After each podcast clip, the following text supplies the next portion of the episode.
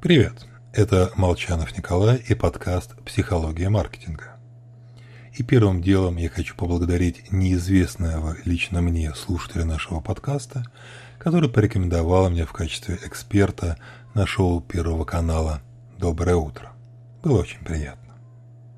Ну а теперь к делу. А точнее, к счастью. Счастье – это хорошо. И вообще, основной мотив поступков любого человека даже того, кто собирается повеситься, как заметил Блес Паскаль. Однако стремление к счастью не столь замечательно, как нам представляется.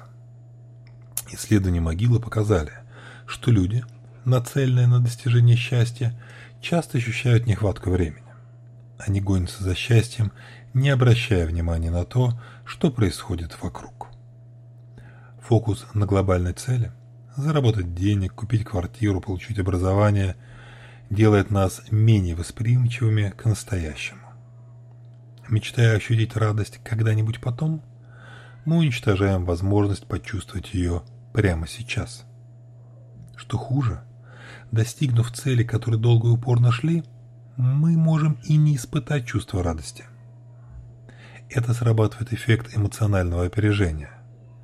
Обычно мы понимаем, что цель точно будет достигнута немного заранее.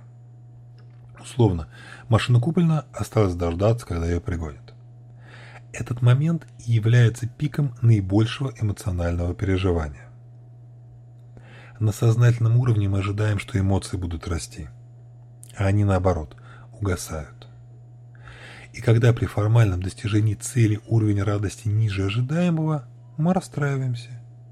Решаем, что цель была не так уж и важна так что лучше праздновать успех, когда точно поймем, все произойдет так, как мы хотим.